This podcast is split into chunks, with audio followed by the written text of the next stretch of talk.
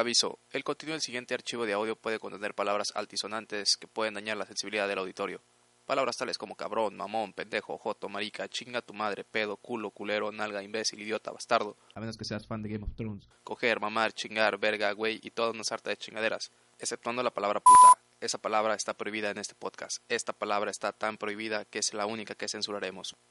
Por su atención, gracias.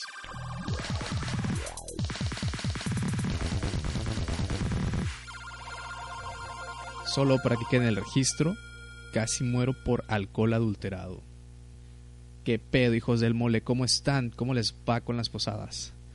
Ah, benditas posadas. ¿Cómo me cagan las hijas de la verga? Para empezar, porque ya no son lo que eran antes.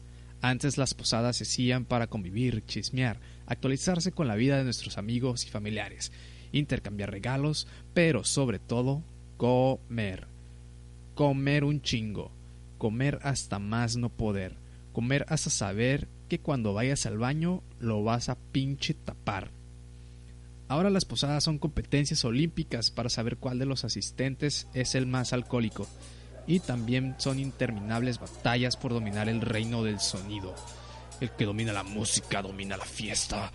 Y lo más cagado, lo más exasperante, es que en la fiesta de enfrente sucede exactamente lo mismo. Y los ritmos luchan por dominar tu alma tu mente está en conflicto con tu cuerpo. No sabes si bailarlas de Maluma o cantarlas de Chalino. Llorar con las de José José o tocar tu acordeón imaginario con las de los cadetes de Linares. Aunque para ser honestos, ya existe una banda, un conjunto de músicos, una agrupación sonora que domina cualquier posada, cualquier fiesta, hasta los pinches bautismos a la verga. Y esa es la Sonora Dinamita. Tal vez a ustedes no los sorprenda, porque obviamente ustedes son personas preparadas, con futuro, hermosos y únicos como un copo de nieve. Pero a mí sí. Y el pedo es que la Sonora Dinamita es de Colombia. ¿Lo sabían? Yo no, güey, no mames. Han cambiado de vocalista, músicos y miembros chingos mil veces, pero su música sigue vigente. Así que ya dejémonos de pelear por dominar la bocina, el estéreo, el sonido o lo que usen para sus posadas. Pongan a la Sonora Dinamita, nadie la va a hacer de pedo. Para la próxima exposición de tema abierto que tengas, expon sobre la Sonora Dinamita.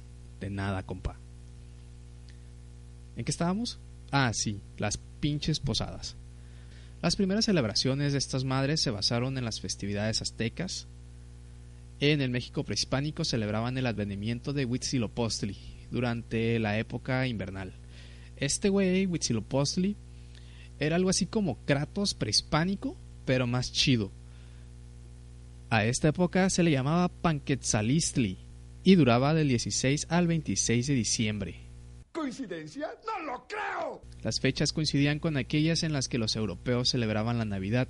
Así, esta celebración fue cambiando debido a la evangelización que se realizó en la Nueva España. La imagen de Huitzilopochtli fue sustituida por la de María y José. Las posadas con simbolismo católico se crearon desde los primeros evangelizadores. El fraile Agustino no es que se llamara Agustino, sino que era de la orden de San Agustín. Diego Soria obtuvo del Papa Sixto V. ¿Sixto o quinto? Decídete. Sixto es el nombre, quinto es el rango, una mamada así. Ah, como decía, Soria obtuvo del Papa Sixto V indulgencias para la realización de las nueve misas de aguinaldo en los días anteriores a la Navidad. ¿O sea que el aguinaldo es una tradición católica? Pues eso parece. ¿Entonces los ateos no tienen derecho a pedir un aguinaldo? Si te digo que sí, ¿me dejarás continuar? Tal vez. Eh, sí, los ateos no tenemos derecho a... Espera, ¿qué? En el siglo XVIII la celebración, aunque no dejó de realizarse en las iglesias, pasó a tomar más fuerza en los barrios y en las casas, y la música religiosa fue sustituida por el canto popular. Gracias Wikipedia por ayudar a escribir este podcast. ¿Se imaginan si en lugar de los tres reyes magos hubiera sido la sonora dinamita los que llevaran regalos al niño Dios? Pinche pachangón mamalón que se hubiera hecho. Y Herodes los hubiera encontrado y la historia sería diferente. Sonora Dinamita, patrocíname. Bueno, el pedo es que las posadas ya no son lo que eran antes. Yo recuerdo que hace unos 10, 15 años nos juntábamos toda la familia, preparábamos comida como para sobrevivir tres inviernos. Nos reuníamos a contar historias alrededor de una fogata, hacer un recuento del año, las cosas buenas, las malas, las divertidas. Felicitábamos a nuestros vecinos, compartíamos la comida con ellos. No malgastábamos el dinero en pirotecnia porque es muy pendejo quemar el dinero, independientemente si tienes mucho o poco. En parte por eso dejé de fumar. Mi lado tacaño me salvó de morir antes de tiempo. Gracias, lado tacaño. De nada. Ok, eso fue raro. Y la mejor parte de las posadas, no me lo van a negar, es el pinche recalentado sabroso, güey. No mames, a la verga. No sé si sea porque estoy más viejo, si es por la economía, las nuevas generaciones, si la tecnología nos está superando y nos estamos volviendo obsoletos para el mundo actual. Y la verdad no quiero saberlo, no busco culpables.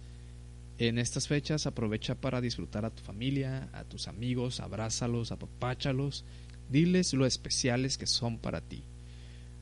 Porque no sabes si para la próxima Navidad los vas a tener a tu lado o si te van a tener a ti porque también en estas fechas sale el lado más idiota del ser humano. Y sí, me refiero a esos que conducen ebrios, a los que salen a disparar al aire. Estamos celebrando el nacimiento del pasito perrón, digo, del niño Dios. ¿Qué verga les pasa por la cabeza? Además, si disparan al aire le pueden dar a Santa Claus y me pueden dejar sin regalo y eso sí me encabronaría. hablando de eso, ¿los niños todavía creen en Santa? Según un estudio pedorro que leía medias por ahí, ey, no me reclames, tú también lo haces. Al menos el 85% de los niños de 4 años en Estados Unidos aseguró creer en Papá Noel, una cifra que disminuye conforme van creciendo. El 65% de los pequeños de 6 años y el 25% de los de 8 años señalaron que creían en esta figura navideña. En estudios más recientes hemos encontrado que ese número del 85% suena correcto, señaló Talia Gonstein, profesora asistente de Psicología del Desarrollo aplicada en la Universidad George Mason de Fairfax, Virginia. La creencia de los niños en Santa comienza cuando tienen entre 3 y 4 años. Es muy fuerte cuando tienen entre 4 y 8, indicó. Entonces, a los 8 años es cuando comenzamos a ver que su creencia disminuye, es cuando los niños comienzan a comprender la realidad de Papá Noel. Esta información es irrelevante. O sea, ¿pueden creer que leí este artículo? O sea, no dicen nada, güey. El punto es, deja que los niños, tengas o no, descubran por sí solos si Santa existe o no. No pienses que porque crean en Santa son tontos. Tú creías que tu ex te amaba y mira dónde estás escuchando este podcast que te caga el palo. Lo cierto es que Santa existe. De hecho, lo invité a que me acompañara a grabar este episodio, pero no vino porque está ocupado haciendo cosas de Santa, no entenderían. Antes de terminar, el próximo episodio lo voy a subir a este enero, porque me encanta procrastinar, o sea, dejar todo para después, y porque ya vienen muchas fiestas de fin de año. No es que vaya a ir a muchas, pero no voy a tener mucha oportunidad de grabar. Pero ya me pueden seguir en Facebook, Twitter, Instagram, también estamos en Evox, Spotify, iTunes y en YouTube. Dejaré todos los links 100% real, no fake en la descripción. Si te gustó lo que escuchaste o fue de tu agrado, no olvides suscribirte. ¿Quieres decirme algo? Te leo en los comentarios o envíame un mensaje, prometo contestarte. Te deseo felices fiestas. Si vas a tomar, hazlo con moderación. Cuidado con el alcohol adulterado. Y sobre todo, no olvides que eres excepcional. Eso significa que eres la excepción.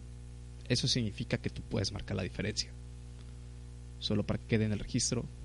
Felices fiestas, putos.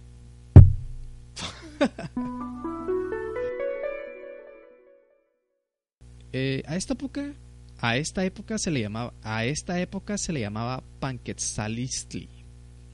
A esta época, a esta época se le llamaba Panquez, Panquetzalistli. Se le llamaba Panquetzalist. Puta madre.